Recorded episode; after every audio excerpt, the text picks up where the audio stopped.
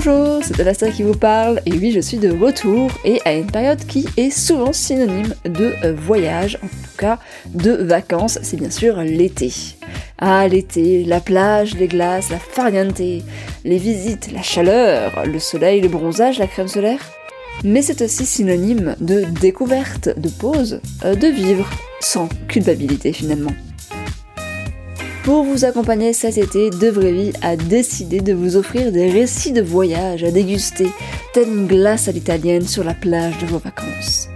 Elles ont trouvé le sens de leur vie en vacances, vu des étoiles filantes à 40 000 pieds, elles se sont confrontées aux différences culturelles, bref, elles ont vécu une histoire drôle, effrayante, surprenante, folle, lors d'un voyage, et ça a changé leur vie prête à découvrir ces cartes postales à nos côtés, alors tendez bien l'oreille. Et pour ce faire, je laisse la parole à Manon qui s'est chargée de la production de ces épisodes pour cette mini-série. Merci encore Manon. Bonjour, moi c'est Manon, productrice de podcast. Je suis passionnée de voyage et d'histoires vectrices d'émotions. C'est pourquoi je lance à l'automne Virage, un podcast qui tend le micro aux voyageurs et voyageuses en solo.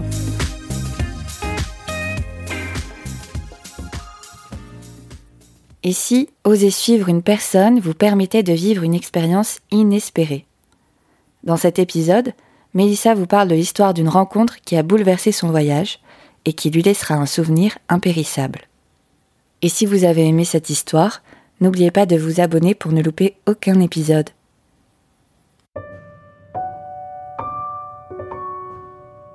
Je m'appelle Mélissa, j'ai 23 ans et euh, il y a maintenant 10 mois, j'ai euh, fini mes études et je suis partie euh, pour un tour du monde solidaire et responsable à durée indéterminée.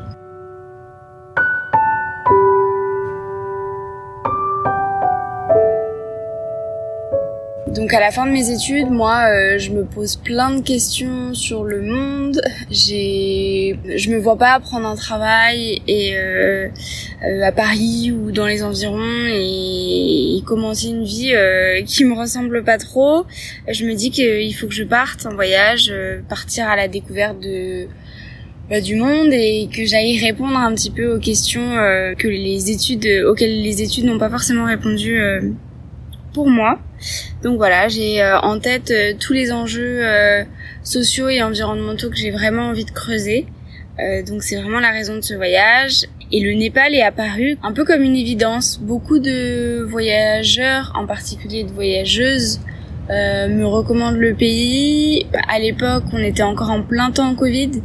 Donc il n'y avait pas tant de pays en Asie du Sud-Est qui étaient ouverts sans quarantaine. Il n'y avait que le Népal et le Sri Lanka les grands espaces, les treks, une forte spiritualité aussi qui m'attirait beaucoup là-bas. Donc voilà, le Népal est apparu un petit peu comme une évidence. Je me pose plein de questions sur le monde qui m'entoure et en fait je comprends pas pourquoi euh, l'urgence climatique et la justice sociale c'est pas au cœur de tous les débats euh, alors que pour moi ils prennent de plus en plus de place et euh, justement ces dernières années j'ai l'impression d'avoir baigner dedans euh, dans mon cercle d'amis, etc. De plus je creuse, plus je me rends compte que les enjeux sont euh, gigantesques et cruciaux en fait pour euh, ma génération, pour les générations d'après. Et du coup, j'ai vraiment envie de mieux comprendre parce que je pense que j'ai aussi envie de m'émanciper un peu de l'éducation très européocentrée que j'ai reçue je pense que partir euh, avec mon sac à dos c'est la meilleure euh, la meilleure option pour aller moi comprendre euh, ce qui se passe ailleurs. Je pars de France le 9 octobre 2021. J'arrive à l'aéroport de Katmandou. Je me dirige vers une auberge dont j'avais entendu parler. Et à peine arrivé dans ma chambre, je croise un Suisse. on commence à sympathiser on prend l'apéro, et là il me dit que lui, dans deux jours, il part euh, pour le circuit des Annapurna pour 15 jours. Moi, c'était quelque chose euh, à laquelle j'avais pensé faire le circuit des Annapurna. Après, moi, j'avais pas spécialement d'expérience dans les treks, etc. Mais bon, il était trop sympa et je me suis dit que c'était vraiment l'occasion de le faire puisque lui y allait et qu'à l'époque, il y avait quand même pas beaucoup de voyageurs euh, dans les auberges. 24 heures après, je me retrouve euh, embarquée euh, pour le circuit des, Annapurna et lui du coup il avait booké euh, un guide qui s'appelle Wangda, un guide Sherpa et du coup il est devenu aussi mon guide. On est parti à trois plus un autre Népalais qui avait envie de devenir guide et du coup voilà qui partait avec nous donc on était une, une équipe de quatre.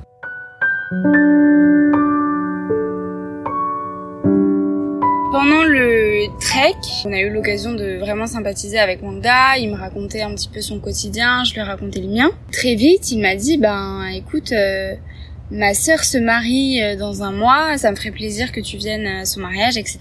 Ça se passera dans la région de l'Everest, donc une toute autre région dans laquelle on était. Et si tu veux, voilà, je t'invite euh, dans mon village d'enfance, euh, dans la maison de mes parents, c'est là où se tiendra le mariage. Tu peux venir et tu peux rester un petit peu plus de temps là-bas si tu veux, parce qu'il savait que je voulais faire du volontariat et il m'avait proposé un projet aussi dans son village d'enfance.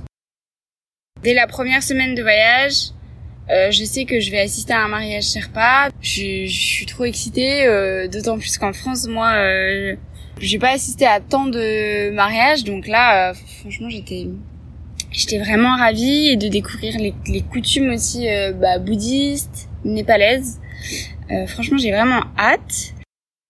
À peu près trois semaines après la fin du trek, on part pour euh, donc euh, un petit village dans la région de l'Everest. On a gravi euh, les montagnes en, en 4x4. Enfin déjà, je sentais que on allait être dans un lieu particulier parce que c'était quand même très difficile d'accès. J'arrive dans la maison de, des parents de Mangda, donc je rencontre ses parents. Et ensuite, petit à petit, tous ses frères et sœurs arrivent. Donc, ils étaient 12, plus Mangda 13. Donc, je rencontre le, la future mariée. Pema. Voilà, ils étaient adorables avec moi pendant les, euh, les préparatifs. Personne ne parlait anglais sauf Wangda. Donc on parlait en gestes euh, et en, en, sourire, mais euh, je vois que tout le monde sait faire en cuisine.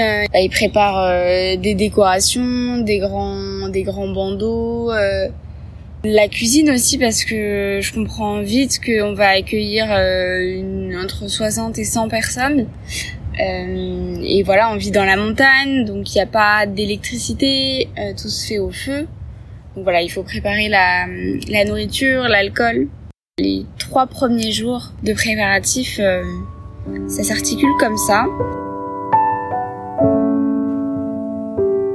Le jour du mariage arrive, donc là je me lève et on commence par une cérémonie bouddhiste euh, comme une bénédiction. Donc en fait, euh, un frère de Wangda était moine et le mari de l'une de ses sœurs aussi. Donc en gros, il y avait deux moines dans la famille et du coup le matin du mariage, il y avait toute une procession pendant deux heures pour euh, bénir Pema avant le mariage. Et du coup, c'était assez drôle. Enfin, c'est assez drôle. je me revois donc sous la couette parce qu'il fait super froid à ce moment-là de l'année je, pourrais pas dire, mais la nuit il fait à peu près moins 5 et donc au petit matin il doit faire à peine 0 euh, degré. Donc euh, je suis blottie sous une couverture, euh, on boit du thé, on a du gâteau, du gâteau pas très cuit, enfin c'est une spécialité népalaise dans les montagnes quoi. Un gâteau cru à base de beurre, chocolat, farine et donc voilà, on mange ça, moi je regarde comment ça se passe, ils chantent, ils font sonner les gongs, euh, et puis ils bénissent Pema.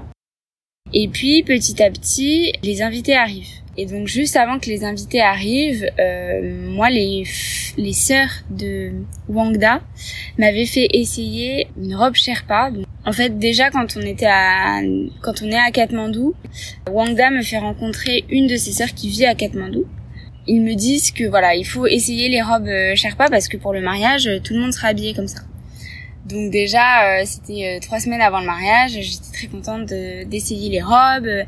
Et en fait, ils m'avaient prêté la plus belle robe, la robe la plus, c'était une robe rose, violette et verte, donc hyper pétante. Et du coup, je l'emmène avec moi dans la montagne.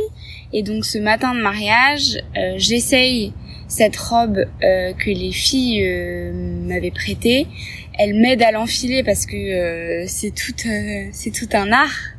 il y a plusieurs couches, etc. Quand je descends sur la terrasse, et ben là, il y a tous les invités qui me regardent déjà parce que je suis euh, étrangère, mais aussi parce que justement j'ai cette magnifique robe. euh, et du coup, euh, voilà, j'attise un peu la curiosité, mais euh, mais les invités étaient super bienveillants, accueillants, ils venaient me parler, me toucher. voilà, encore une fois, je parlais pas népalais, mais on essayait de, on essayait quand même de communiquer. Et du coup, voilà, toutes les femmes avaient des belles robes. Euh, et les hommes avaient aussi des costumes avec des chapeaux, comme il fait aussi très froid. Moi personnellement, j'avais en dessous euh, deux t-shirts à manches longues, j'avais un pantalon aussi en dessous de ma robe. Vite, j'ai mis une écharpe. Enfin, c'était assez, euh, c'était assez sportif quand même comme température. Donc en fait, c'est la famille du marié qui arrive dans la maison et avec tous les invités. Et donc c'est assez féerique comme Enfin, j'en ai un souvenir euh, incroyable puisque euh, on était perché dans la montagne, le soleil vient de tomber et euh, il y a une espèce de brume et en fait on voit la famille du mari et les autres invités arriver par la montagne avec des chants, de la musique et on les voit petit à petit traverser la montagne et arriver chez nous dans le noir, etc. Donc c'était vraiment vraiment magique, c'est vraiment magique. Moine commence euh, la, cérémonie. Et donc en fait pendant toute la nuit ça va être ça. Des temps de cérémonie, ensuite euh, des temps euh, plus sociaux je dirais où tout le monde discute, tout le monde boit, etc. Et ensuite encore bénédiction, bénédiction, etc. C'est assez incroyable. Moi, j'ai le privilège aussi de faire partie de la famille de la mariée, donc en fait, je reçois toutes les bénédictions euh, au même titre que euh, Wangda, le frère de la mariée. Donc j'ai vraiment un statut privilégié à ce moment-là et j'en prends euh, pleinement conscience. Et c'est assez impressionnant aussi d'avoir une équipe de 5 ou 10 personnes qui chantent pour moi. C'est assez, c'est, enfin je sais pas trop comment décrire ça, mais en gros ils, allaient voir chaque invité important, on va dire. Et ouais, ils faisaient une bénédiction, donc ils chantaient, ils faisaient de la musique et ensuite ils proposaient à boire. Donc c'était une bénédiction qui dure euh, à peu près 5 minutes quand même, donc euh, ça, ça prend le temps. Et ensuite on a mangé, donc euh, on mange du dalbat, le plat principal au Népal, donc un plat composé de riz, d'un dal de lentilles, un petit peu de pickles, donc là c'était des oignons avec un peu de légumes, un petit curry et un peu de une espèce de pain ouais, un espèce de nan. Et, euh, et surtout, on boit. Donc, euh, il y avait trois boissons aussi. Euh, ils proposaient du thé. Donc, le thé Sherpa, c'est un thé assez spécial aussi. du thé avec de la farine, du beurre, du sel, de l'eau, un peu de thé aussi dedans, qui mélange. Un thé bien compact parce que bah, dans la, on est dans la montagne et qu'il fait froid, donc il faut réchauffer. Ils ont fait aussi leur bière maison à base de maïs. Donc, c'est une bière chaude avec des morceaux euh, qui a pas vraiment le goût de bière et, ni la texture mais euh, mais que je bois avec plaisir. Et euh, de l'alcool de riz aussi du Roxy. Donc ça pareil tout le monde en boit toute la soirée. Je passe une soirée assez incroyable à rigoler, à danser avec cette famille avec laquelle pour le moment je communique pas tant mais et pourtant ça m'empêche pas de ça m'empêche pas de partager avec eux des moments incroyables. Je vais me coucher euh, vers 3 euh, heures du matin. Et quand je me réveille vers 10 heures, ce qui est assez fou, c'est que eux ils sont toujours en train de danser. Donc en fait je comprends que qu'eux ils sont pas allés du tout se coucher et qu'ils ont dansé toute la nuit, ils ont toujours la pêche, euh, les sourires et voilà, les mariages c'est vraiment hyper important pour eux. Et et, c'est un moment qu'ils prennent pour euh, pour euh, se retrouver. Il y avait vraiment tout le village quoi euh, qui était là dans la maison. on entendait la musique, bah pareil dans toute la montagne, enfin dans toute la vallée. Je pense que c'est même l'un des plus beaux souvenirs que j'ai, me réveiller au petit matin avec le soleil qui se lève et, et les voir danser joyeux et, et après, quelques minutes après, on se, je me rhabille avec ma robe et en fait c'est la cérémonie de fin donc en fait, le, la cérémonie finale, on refait des bénédictions et la famille du marié repart avec la mariée dans, justement dans la montagne et ils vont aller dans la dans la maison du marié. Et donc là c'était un moment extrêmement fort puisque c'est techniquement le moment où Pema dit au revoir à ses sœurs, à ses parents et que finalement elle quitte la maison avec son mari et qu'on les voit partir au loin dans la montagne. Donc symboliquement, elle est partie de la maison et, elle construit sa vie ailleurs. Donc c'est euh, un moment dont je me rappellerai euh, toute ma vie. Cette expérience-là, je me suis vraiment vraiment sentie privilégiée de la vivre. Et c'était un moment euh, presque magique, je dirais, comme si c'était en dehors du réel. Je sais pas, c'était tellement loin de des rites et des coutumes que moi j'avais que je connaissais que vraiment j'avais l'impression d'être transportée dans un autre monde. Et encore une fois euh, où tous mes sens étaient stimulés euh, je pouvais pas parler euh, népalais et l'expérience elle s'est pas passée dans la parole. Elle était ailleurs dans les regards dans les sourires. Et j'éprouve énormément de gratitude d'avoir pu vivre cette expérience euh, et je, je, remercierai euh, toujours euh, Wangda de m'avoir invité chez ses parents et, et ouais de m'avoir invité à cet événement si spécial déjà pour sa famille. Donc voilà, beaucoup de gratitude, de reconnaissance et de et de d'émerveillement, je dirais.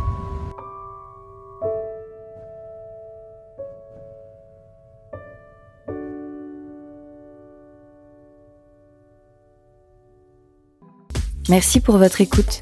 Comme toute voyageuse, vous pourriez avoir le blues de la rentrée. Alors pour contrer celui-ci, on vous invite à suivre de près le podcast Virage qui sera diffusé à l'automne sur toutes les plateformes d'écoute. À bientôt!